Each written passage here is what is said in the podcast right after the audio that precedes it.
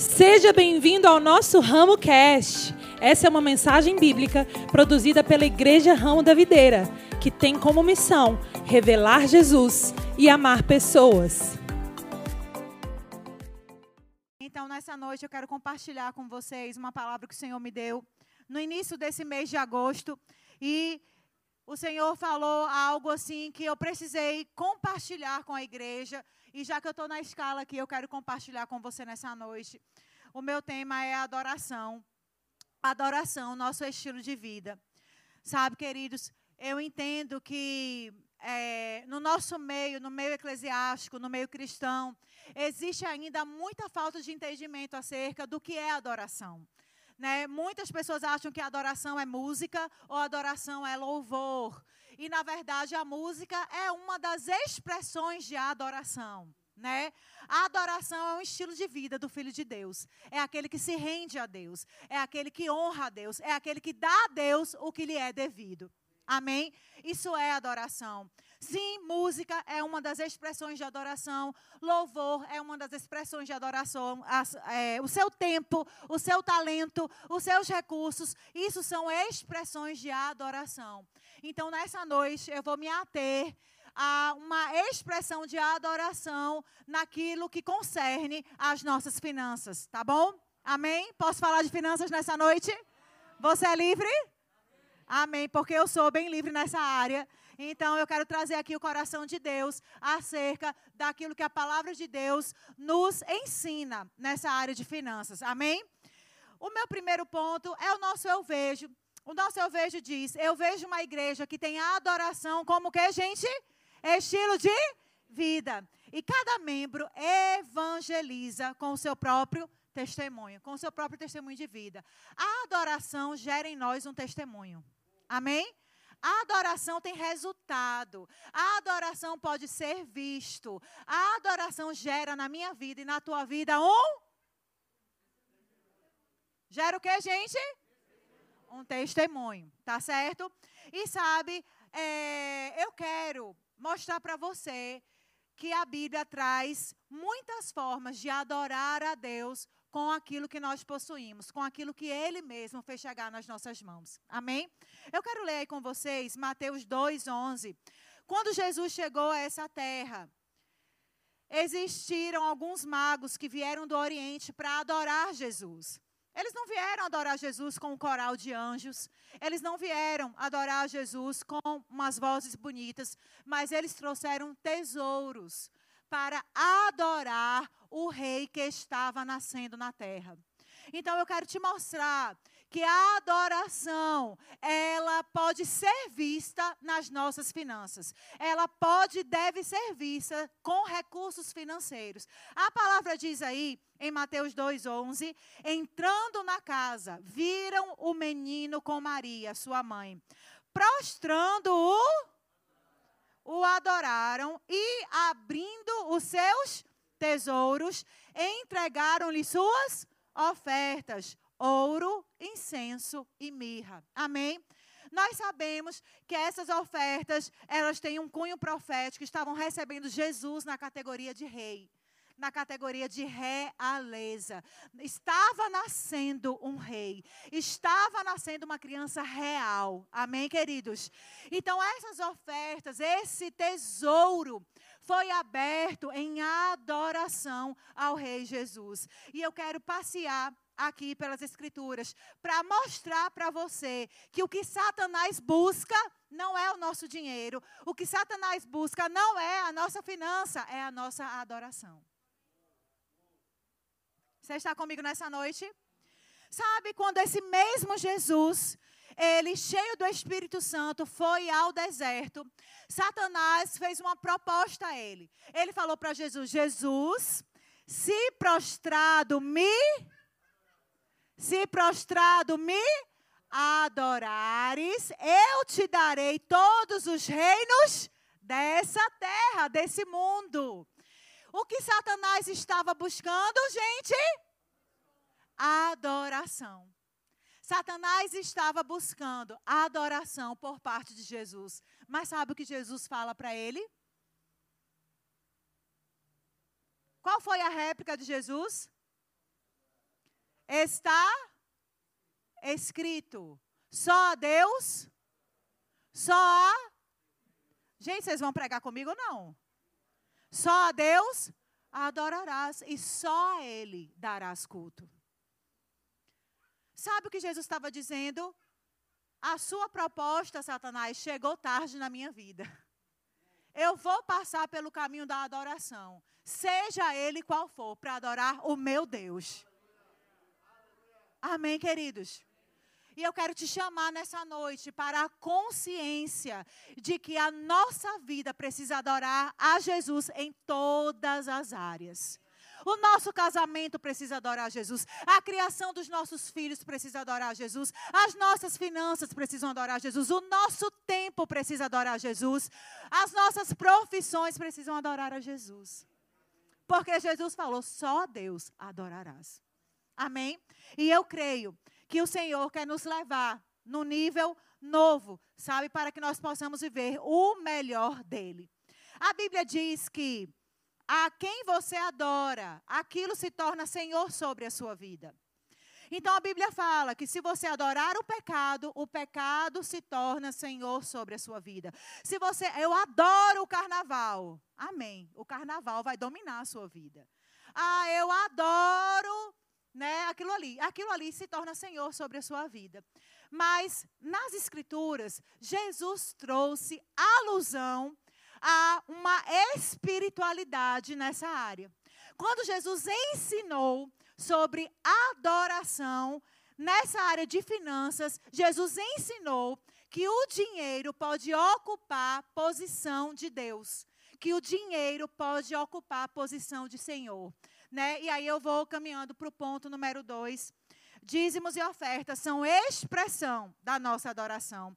E eu quero ler com você Mateus 6, 24 Aqui é o Senhor Jesus, né, andando nessa terra e ensinando aos seus discípulos, ensinando as multidões sobre o reino de Deus. Você quer aprender?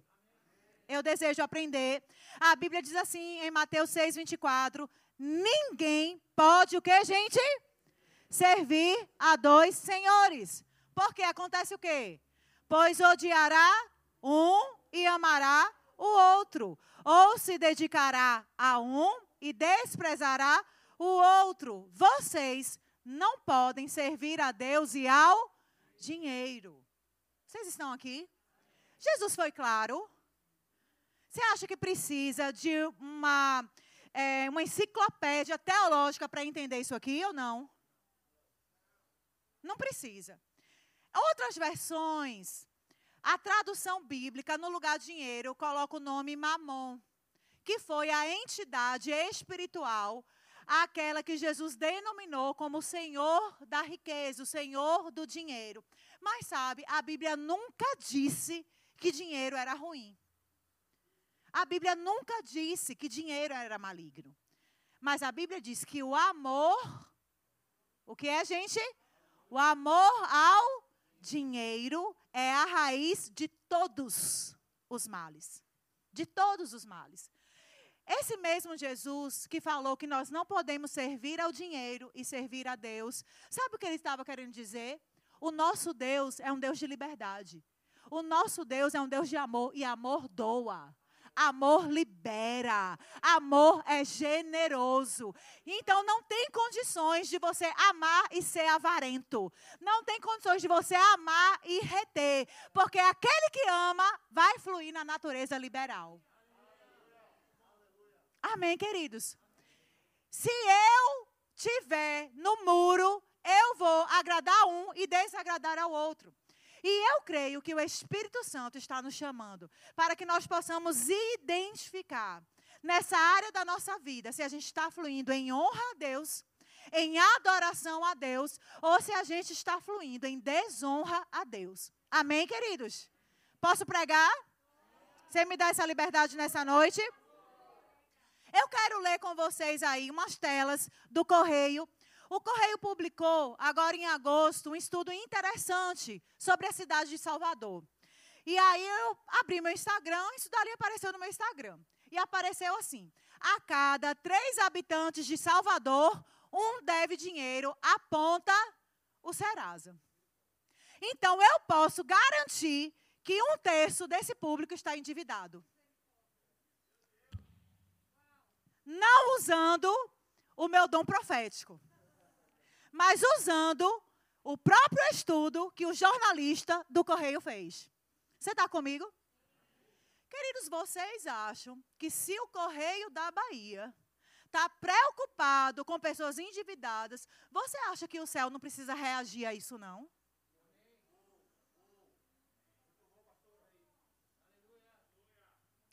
Você sabe que quando Jesus veio a essa terra, logo depois dessa passagem que ele venceu o diabo lá no deserto, ele foi para o templo e falou: Ei, a unção está sobre mim.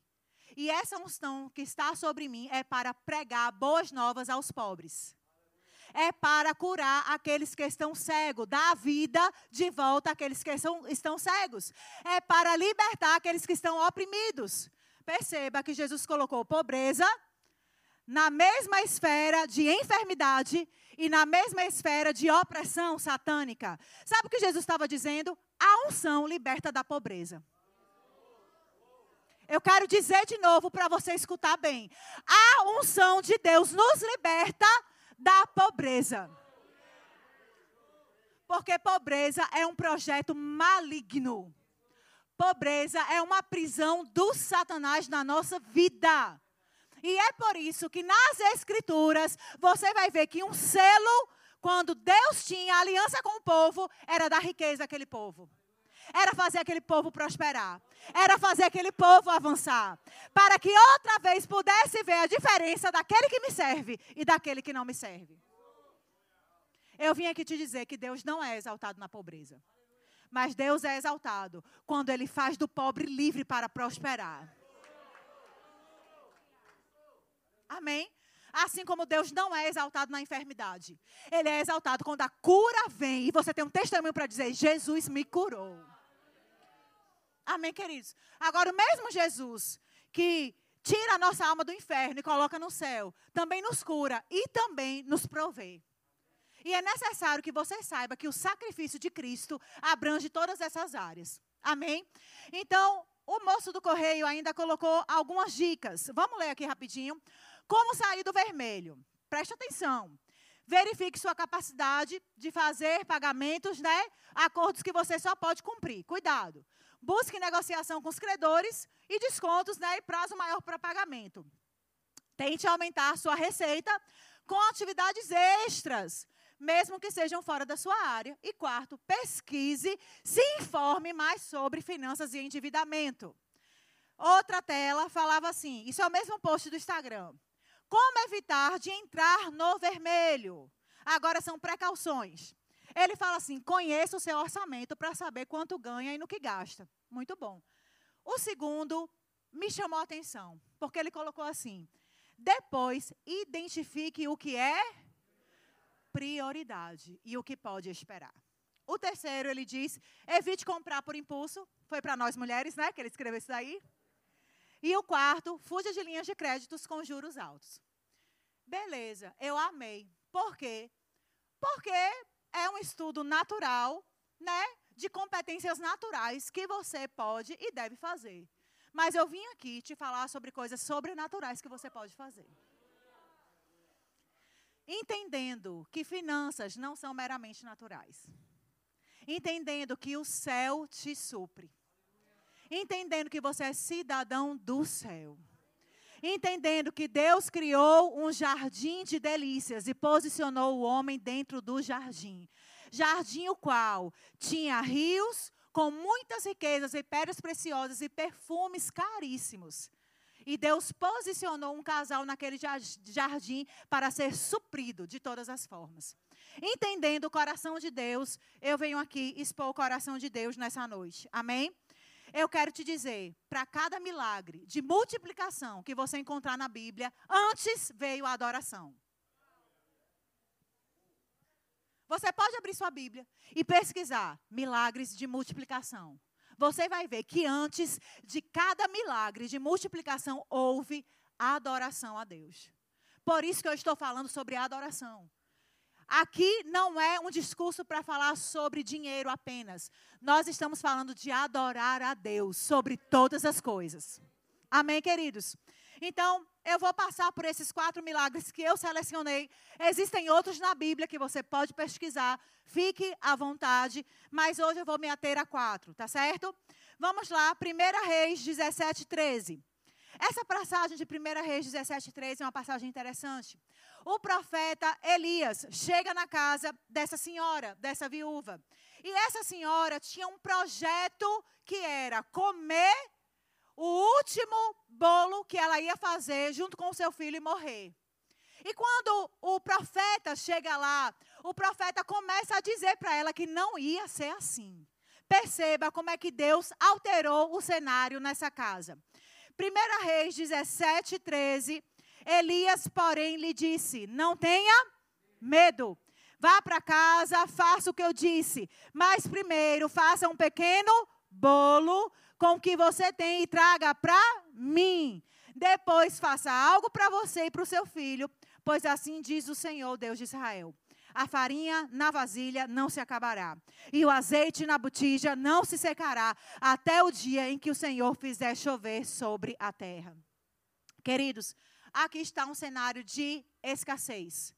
A terra estava passando por fome, por um período de seca. E a Bíblia diz que essa família não tinha mais nada em casa. Que a única coisa que eles tinham era um punhado de farinha e um pouco de azeite. E quando o profeta chega nessa casa, o profeta ouve eles falando: a gente vai comer e vai morrer porque a gente não tem mais recursos, a gente não tem mais provisão. Sabe o que o profeta fala? Não temas.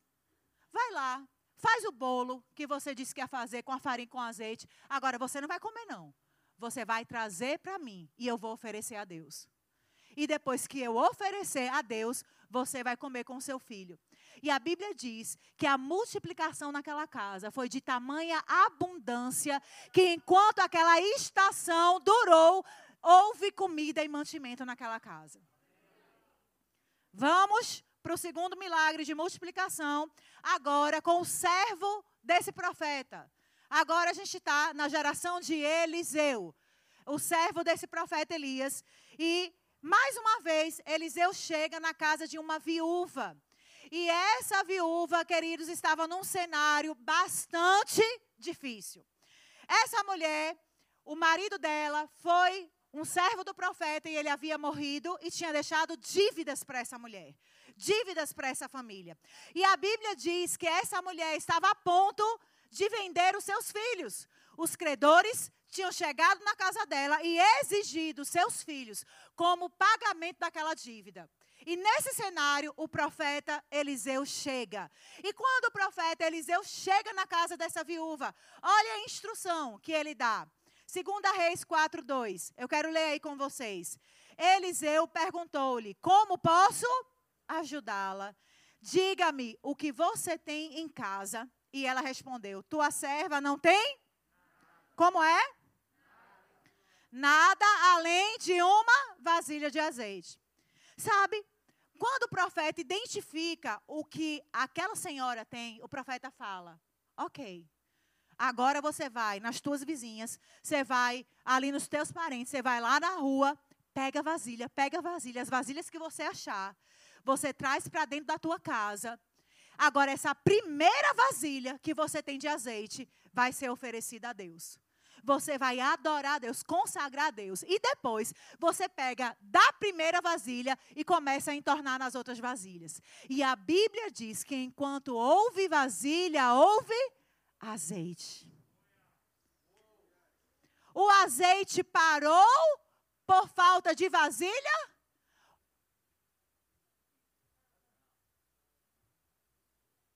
O azeite parou por falta de, de vasilha? Quando é que o azeite parou? Quando acabaram as vasilhas. O que Deus disse? Você determina o espaço que eu vou encher.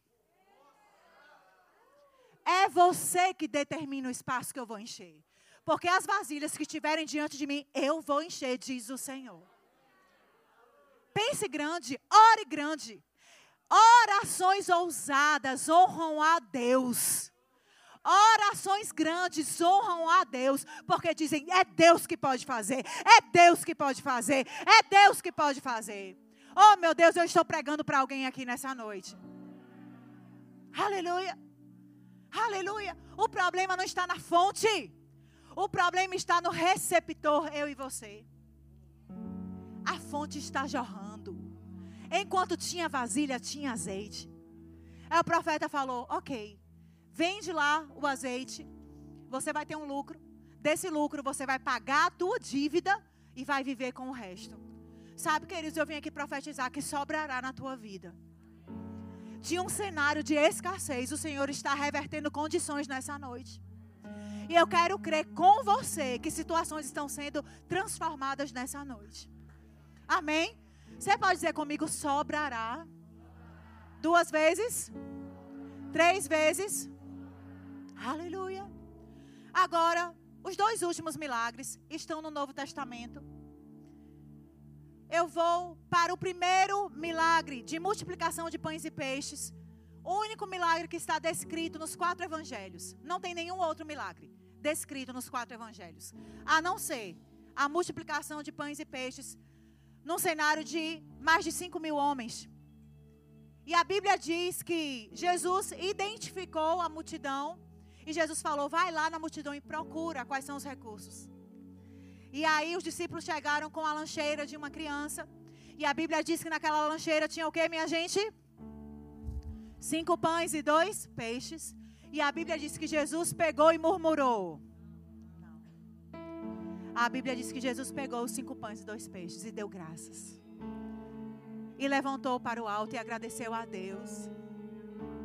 Sabe? E ele começou a repartir o pão e os peixes. E a palavra diz que houve sobra doze cestos de pães. No segundo milagre, também é conhecida como a segunda multiplicação de pães. Agora o cenário é com quatro mil homens, fora mulheres e crianças. A Bíblia diz que havia ali sete pães e poucos peixes. E que Jesus, mais uma vez, pegou os sete pães, deu graças a Deus. E houve sobra mais uma vez. Todos aqueles quatro mil homens, mulheres e crianças, se fartaram. Eu vim aqui anunciar na tua vida que enquanto você adora ao Senhor, multiplicação vai te alcançando. Sabe, não é com calculadora que você vai chegar em dezembro de 2021. É pelo poder do Espírito. É pelo poder do Espírito. É pelo poder do Espírito. Porque se as contas fechassem, você não precisava de fé. Você ia crer nas contas, mas como as contas não, não fecham, você precisa de fé. E sem fé é impossível agradar a Deus. Graças a Deus que as minhas contas não fecham, Senhor, porque eu preciso depender de você em todas as coisas. Eu preciso confiar, Senhor, que se o Senhor não fizer, ninguém vai fazer. Graças a Deus, Senhor, que o meu salário não paga os meus sonhos, mas o Senhor patrocina cada um deles. oh! Quarto e último ponto. Eu vim aqui te dizer: toda adoração gera testemunho. Toda adoração gera testemunho. Quando eu olho para as duas viúvas, eu não vejo falta, eu vejo abundância porque elas confiaram e adoraram a Deus com o pouco que elas tinham. Nós podemos identificar que houve abundância, abundância, abundância na vida delas. Quando eu olho para as duas multidões, dos dois milagres de multiplicação, a sobra são doze cestos cheios no primeiro milagre. E a sobra são sete cestos cheios no segundo milagre. Sabe, queridos, eu não vim aqui pregar a palavra de homem. Eu não vim aqui falar de sabedoria humana. Eu vim aqui te dizer que se você quiser, existe um Deus que multiplica recursos sobre a tua vida. Eu vim aqui te dizer que existe uma forma de administração divina sobre os nossos negócios. Eu vim aqui te dizer que Deus está levantando empresários do reino dele. Eu vim aqui te dizer que as nossas empresas têm um propósito que é servir ao Rei da Glória e desfazer as obras do inferno. Para encerrar, eu quero trazer a lousa. E eu quero deixar registrada nessa noite. Aqui essa imagem sobre você.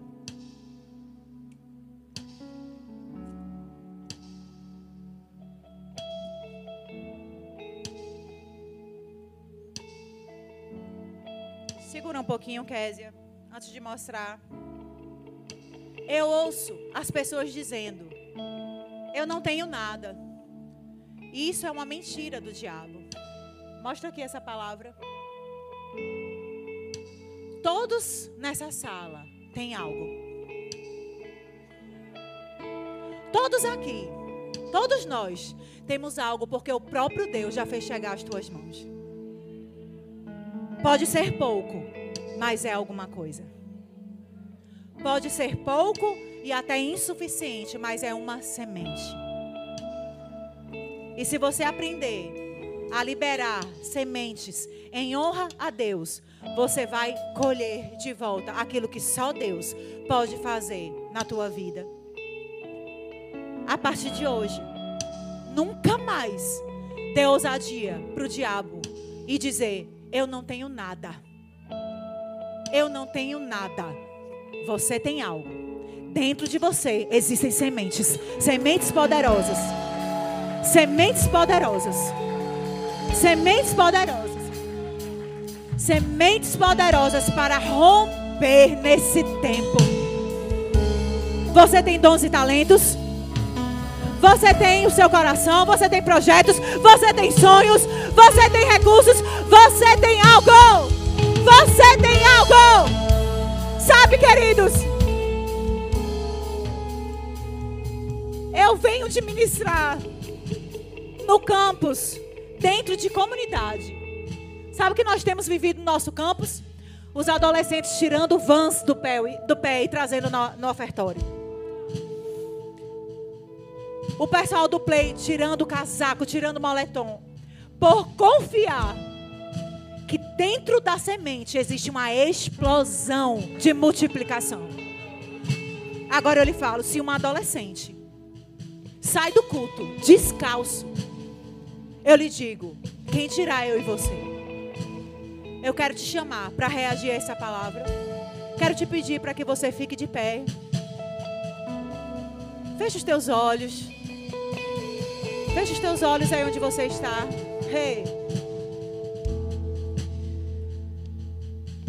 Eu sinto que Deus está nos chamando para um comprometimento com Ele.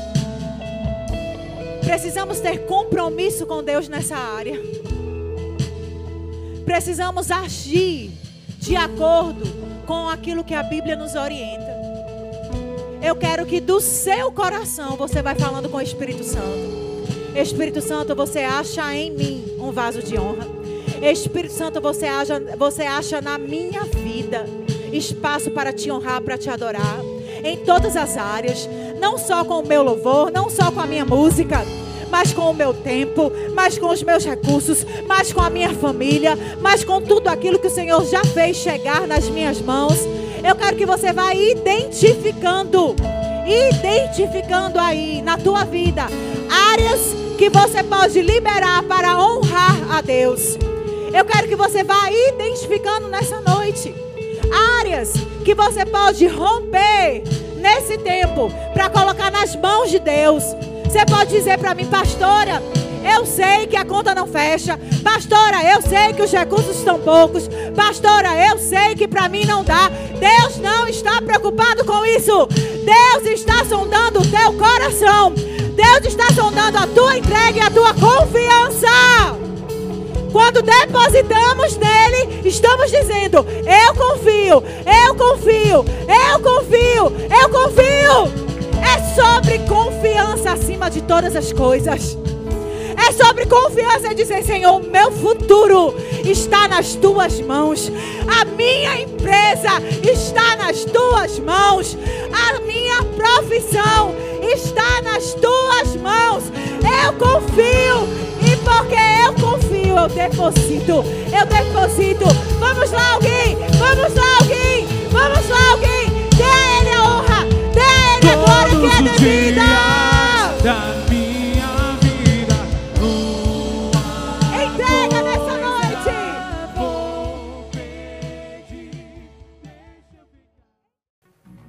Essa mensagem te alcançou? Compartilhe com seus amigos e familiares.